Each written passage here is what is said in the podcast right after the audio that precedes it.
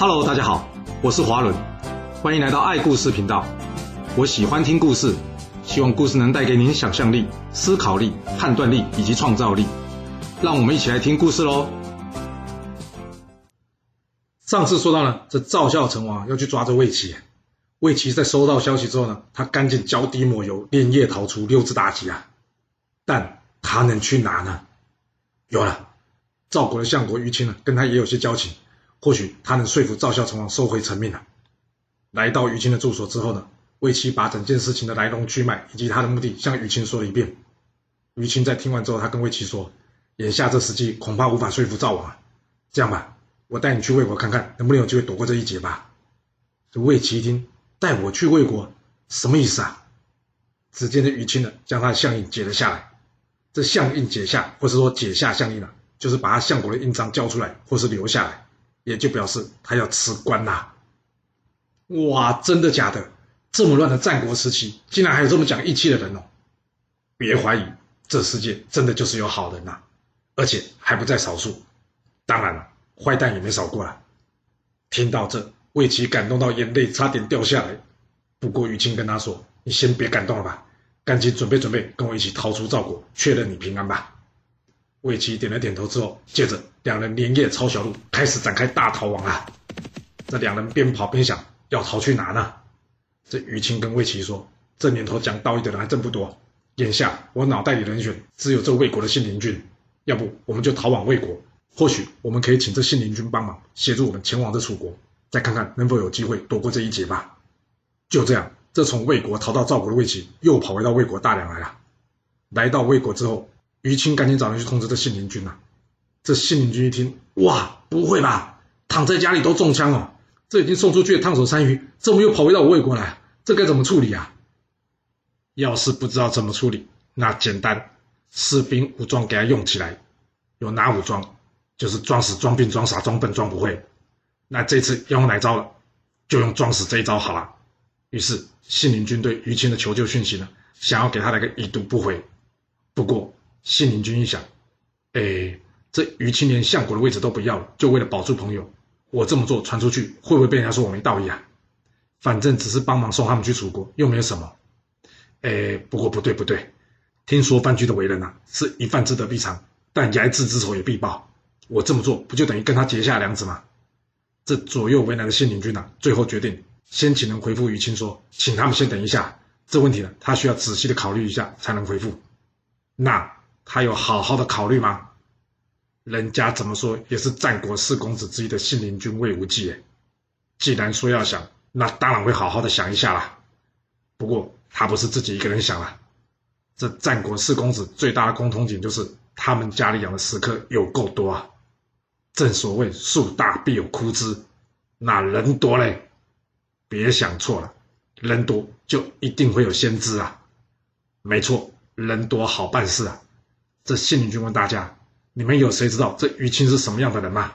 还有，你们觉得这忙我要帮吗？”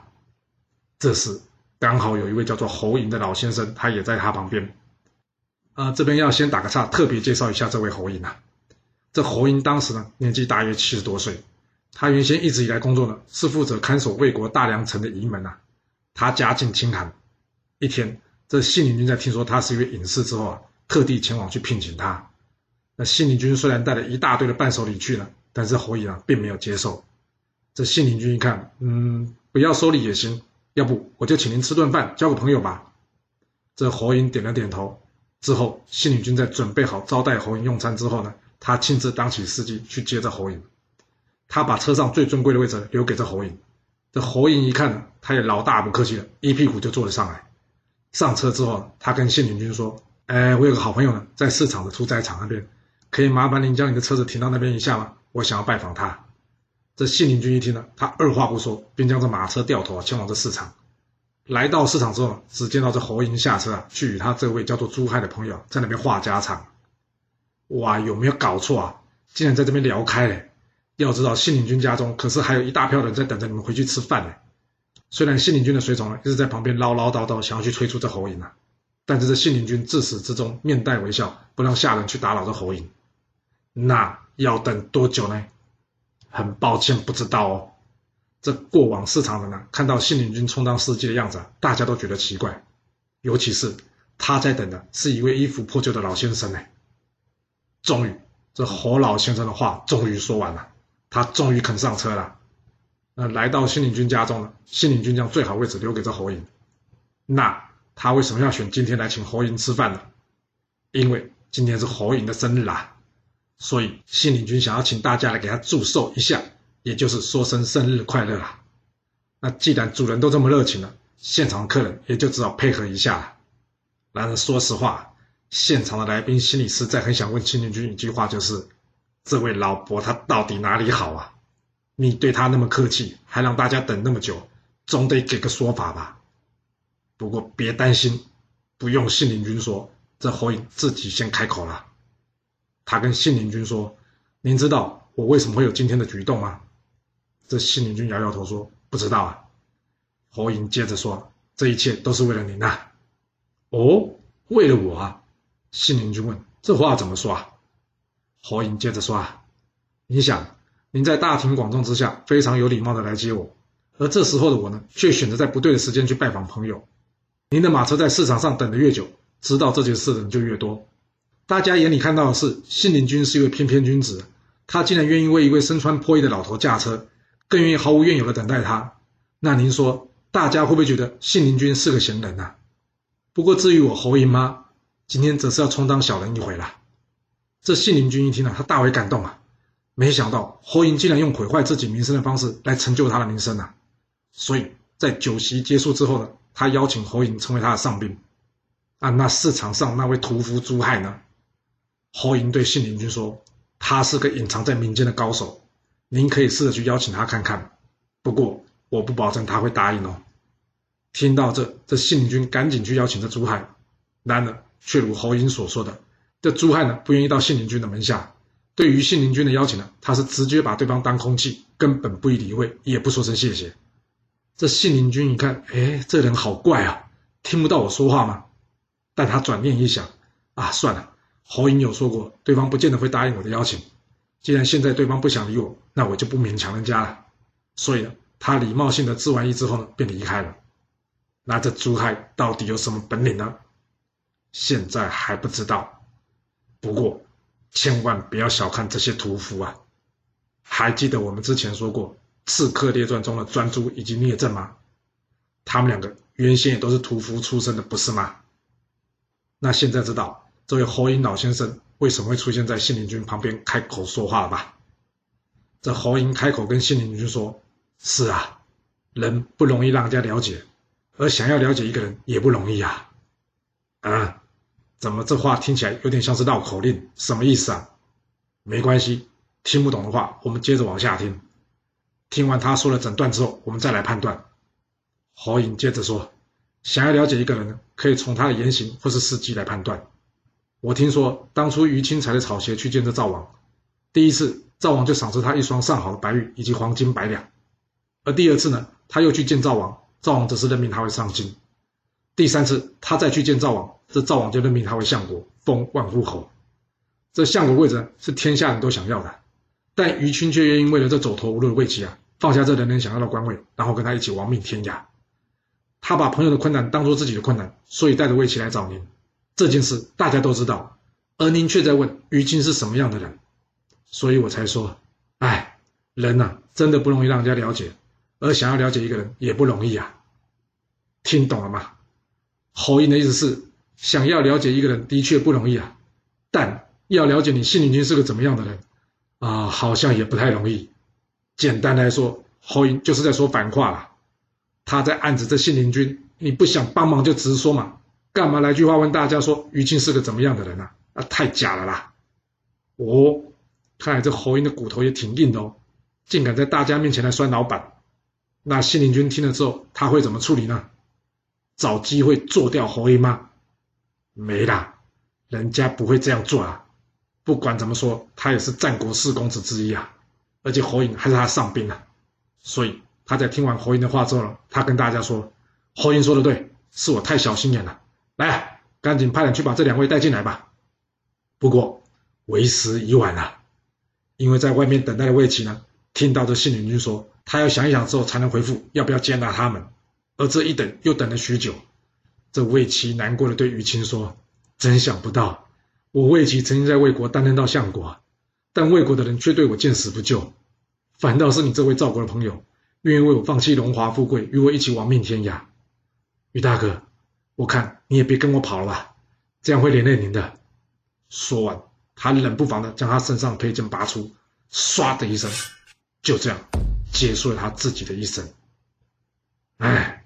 又是一个不重视生命的失败案例，这多等一下不就有机会了吗？人家范雎都可以忍受你的侮辱，然后找机会向你报仇，你就这么忍不住，多等一些时间也不愿意。还有，就算不想等，不想跟范雎争也行啊，那也不一定要寻短呐，可以归隐嘛。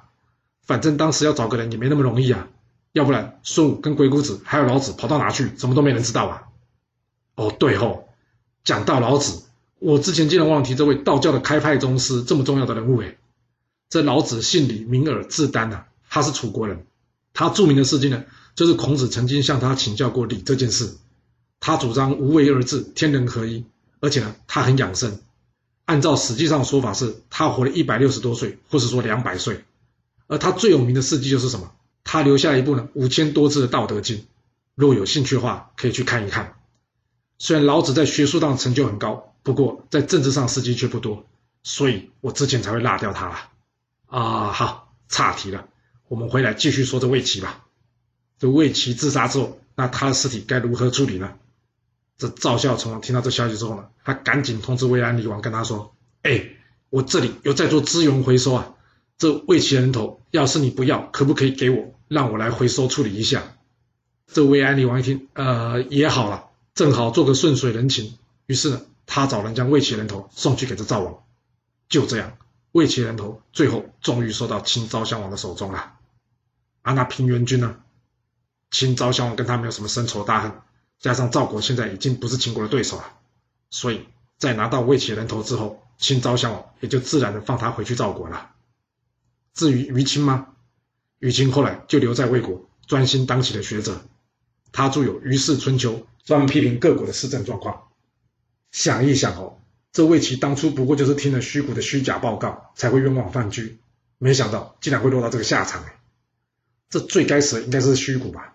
然而他却因为一件旧衣服而获救，反倒是为其自己却亡命天涯，最后身首异处。只能说听别人的话一定要小心求证，要不然你倒霉了，他都还不见得会有事哎。这平原君回国不久之后呢，赵国的缓兵之计已经到达极限了，所以。这赵国不愿意履行合约的消息啊，也已经传到了秦昭襄王的耳里了。那秦国会打过来吗？当然会啦！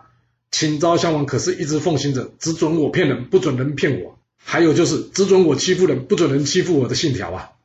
那可恶啊！我看这合约上的墨汁都还没干，你赵国竟然就敢给我撕毁合约！我这要不出兵灭了你，那我秦昭襄王以后脸还要往哪里放啊？秦昭襄王四十九年正月。在他一声令下，秦军出击攻赵，那应该要派谁担任主将呢？白起目前报病号，嗯，好吧，那就派出武大夫王陵领军攻赵吧。反正赵国之前已经被白起打得七零八落了，我看现在秦军应该随随便便就能攻下赵国都城邯郸，这座现在位于河北邯郸市，有着河北南大门之称的城市。真的有这么简单吗？啊要是有这么简单，那白起的名号不就白叫了吗？而且赵国那边已经重新启用了廉颇来对抗秦国嘞。那你想，这仗有可能会像之前一样的顺利吗？没错，王陵在损失了五位将领之后呢，这邯郸城依旧不为所动啊。听到这，秦昭襄真的是气炸了，这没用的王陵，打个快要亡国的赵国，竟然还给我损兵折将，没办法成功。就在这时候，听说白起的身体好些了。这秦昭襄王赶紧去找这白起，要他去前线领军灭赵。这白起一听，他回答秦昭襄王说：“大王不可以啊！当初我有跟您报告，我们若不把握长平之战后一举攻灭赵国机会，将来要灭赵会非常的困难。现在赵国军民同仇敌忾，秦国要攻打本来就不容易。大王，我知道要是我出战，就算没胜算，你也不会怪罪于我。然而要是我不出战，虽然没有罪过，却有可能被你处死的风险。但……”我还是希望大王您能够接受我的建议，放弃攻打赵国吧。我们可以先养精蓄锐，等待各国诸侯内部发生变化之后，再找机会将他们各个击破啊！大王真的没必要，一定要在这时候坚持要灭了赵国啊！加上长平一战，我军损失惨重，若这时候各国诸侯来攻打我秦国，秦国就危险了。大王听臣的建议，撤军吧。秦昭襄王一听，你开什么玩笑？撤军，这不就被人看扁了吗？那以后我跟各国签约，人家还要不要履行呢、啊？虽然秦昭襄王就是想要白起领军，但白起回他一句：“臣身体尚未康复，无法领军啊。”这让秦昭襄王听了也不好强人所难。回去之后，他把这状况跟范雎说。这范雎一听他说：“大王，该不会白起还在庆龄当初没听他的话，从赵国撤军吧？”这秦昭襄王一听说：“不会了，白起不会记这种仇啊。”接着范雎自告奋勇说：“要不让我去试试看，看看能不能说服他。”这秦昭襄王想。也好，找个比较会说话的人去试试看。那范雎有成功说服白起吗？或是换个角度来说吧，你觉得范雎有需要说服白起吗？没错，范雎根本就没打算说服白起啊，这趟过去纯粹是演演戏啦。他只要回报秦昭襄王，白起还是不同意出兵就可以了。重点是两人会面说了什么，谁知道？他在里面加油添醋给白起穿小鞋，你觉得秦昭襄王会向白起亲自求证吗？或是白起事后会亲自向秦昭襄王主动说明今天两人谈话的内容吗？我想都不会吧。所以像这种一对一的面谈，一定要很小心对方的用心呐、啊。那既然白起坚持不肯出兵，秦昭襄王也没办法，他只好改派王和代替王陵继续攻打赵国。但换上王和也好不到哪。这数十万秦军围赵，从一月围到了八九月，看看又成了持久战了。不过赵国也不就是在那里等着挨打了。赵国也很清楚啊，目前在军事上赵国是无法战胜秦军的。所以早在接到秦军出兵攻打邯郸的消息之后呢，赵国立刻展开了外交策略。在魏国这边，由于平原君的老婆是魏国信陵君的姐姐，加上两姐弟感情很好，所以赵王请平原君的夫人呢，不断的写信去恳请着魏国出兵救赵。而这魏安离王呢，原先就已经打算与赵国合纵了，所以他在收到赵国的求救信之后呢，立刻派出晋鄙，率领十万大军援助赵国啊。哦，看起来魏安离王很有义气哦。算了吧，义气不能当饭吃啦。尤其是这秦昭襄王在出兵之前就已经放话了，这赵国我秦军很快就能攻下来了，谁敢帮忙，就是与我秦国为敌。我修理完他之后，我就来好好招呼这些不听话的家伙。哇，搞恐吓，哪会有用吗？有用，因为秦昭襄王不只用口头恐吓，更实际展开行动啊！他派出张唐领军攻打魏国，这魏国守将蔡魏啊，竟然弃城不守，直接逃回魏国。之后呢，他被这气得半死的魏安离王将他给斩首。不过，就算杀了蔡魏，也改不了秦军强悍的现实啊！这魏安离王一看，他跟晋鄙说：“诶，要不？”你就将军队呢先停在邺这个地方，我们先看看秦赵两国交战结果怎么样，我们再决定下一步动作吧。不会吧？赵国能等你魏国这样看看哦？嗯，没错。信陵君知道这消息之后呢，赶紧去请这魏王收回成命，出兵救赵。不过这魏安离王早就已经被这秦国吓破胆了。这信陵君没办法，赶紧回到家中了，看看食客之中有没有能言善道之人。有，当然有啊，养这么多人，怎么会没有呢？不过很抱歉呢，就算再能说，也没有一个人能说服这个已经被吓破胆的魏王哎。那该怎么办呢？秦军攻赵十万火急啊，然而魏国援军却无法赶到。那赵国还有其他的援军吗？或是这一战赵国就会被灭了呢？这故事会如何的发展呢？我们要到下次才能跟各位说喽。好了，我们今天就先说到这。若喜欢我的故事，要麻烦您记得动动你的手指，给我五星评价，或是点赞、订阅、追踪以及分享哦。当然，也欢迎您留言分享你对这一集的想法，或是你也可以请我喝一杯咖啡或是饮料，让我有持续创作的动力。其实历史就是顶层阶级的生活记录，了解顶层阶级的思考逻辑以及做法方式。我们就有机会改变自己的未来。谢谢您来听我说故事，我们下次再见喽。